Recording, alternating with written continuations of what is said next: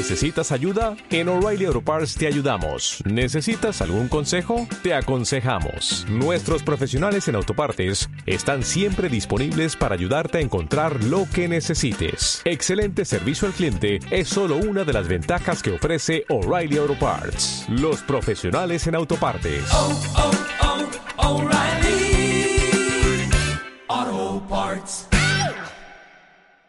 Pues antes de pasar nuestro, a, la sección de, seguridad vial, quería comentar una noticia contigo que Jaguar y Land Rover estudia instalar en España una fábrica de baterías para sus futuros coches eléctricos. A mí me alegra un montón que por lo menos aparezca España en el mapa cuando estamos hablando de futuras instalaciones. Y en este caso más en una marca eminentemente inglesa como es Jaguar y como es Land Rover.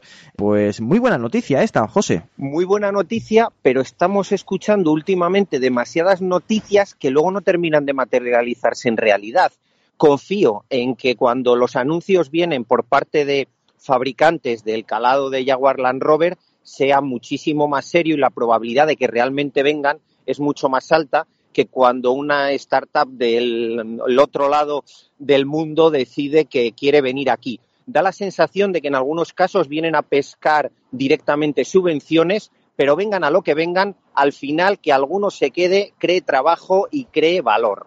Sí, sobre todo en este ámbito de las baterías, que es un, eh, José, un negocio de futuro. Totalmente. Además, eh, estaríamos hablando de algo que tiene un valor añadido extra al propio vehículo, porque baterías van a necesitar prácticamente todos los vehículos que vamos a encontrarnos en el futuro, sean patinetes y sean baterías pequeñitas, sean teléfonos móviles o sean grandes camiones que van a necesitar también de una forma o de otra baterías. En algo se tiene que notar, José, eh, bueno, que llevamos muchos años en España siendo una potencia, ¿no? En fabricar, en automoción, con muchos también tier 1, tier 2 en, nuestro país. Eh, imagino que las marcas también ven en nuestro país esa, esa know-how, ¿no? Ese, ese recorrido y a poco que, que desde la administración se se les eche una mano, pues tengamos un futuro interesante. Totalmente. Al final somos el segundo fabricante de Europa en temas de automoción, somos el primero exportando talento. Hay que recordar que hay gente en Alemania y españoles en Alemania trabajando por un tubo en todas las marcas y en todos los departamentos, porque realmente en España tenemos ese ADN de, tener mucho, mucho talento y mucho know-how en el mundo de la automoción. Tan solo decir que es una posibilidad que se instale esta fábrica de celdas, que estamos entre España e Inglaterra. Todo esto viene de la propia, del propietario de, Land Rover y, de Jaguar, en este caso Tata Motor, pero nos han puesto, nos han dicho, oye, si no se hace en Inglaterra, se hace en España, y si se hace en España, no se hace en Inglaterra, y hemos salido del mapa, con lo cual estamos realmente contentos y ojalá que demos el salto y seamos nosotros los designados para tener ese centro de desarrollo de celdas para futuros coches de Land Rover y de Jaguar. Y ahora sí que sí, nos vamos con el momento de seguridad vial. Seguridad vial. Bueno, pues ahora nos vamos a poner serios, serios y un poco, un poco tristes porque vamos a hablar de un tema, bueno, pues que no nos gusta, pero que hay que, que hay que hablar de él, ¿no? Para concienciar. Es que cada año mueren decenas de ciclistas en las calles y en carreteras, cada año más. Concretamente, eh, un aumento del número de ciclistas fallecidos en las carreteras españolas eh, ha sufrido el 2022 con un total de 44, que son nueve, perdón, cuatro más que en 2019, el último año normal sin, sin pandemia.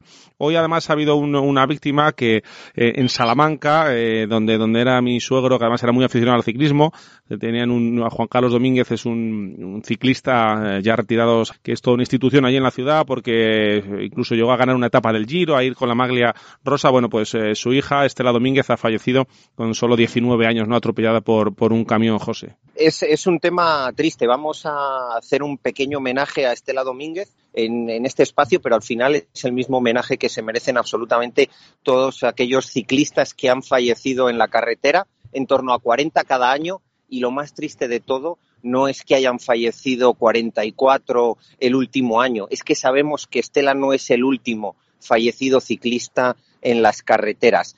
Juan Carlos Domínguez desciende de Iscar, una población a la que yo le tengo un, vamos, un cariño enorme y también a los iscarienses y por eso hemos querido poner el ejemplo de Estela precisamente hoy. Ojo, es solo un ejemplo.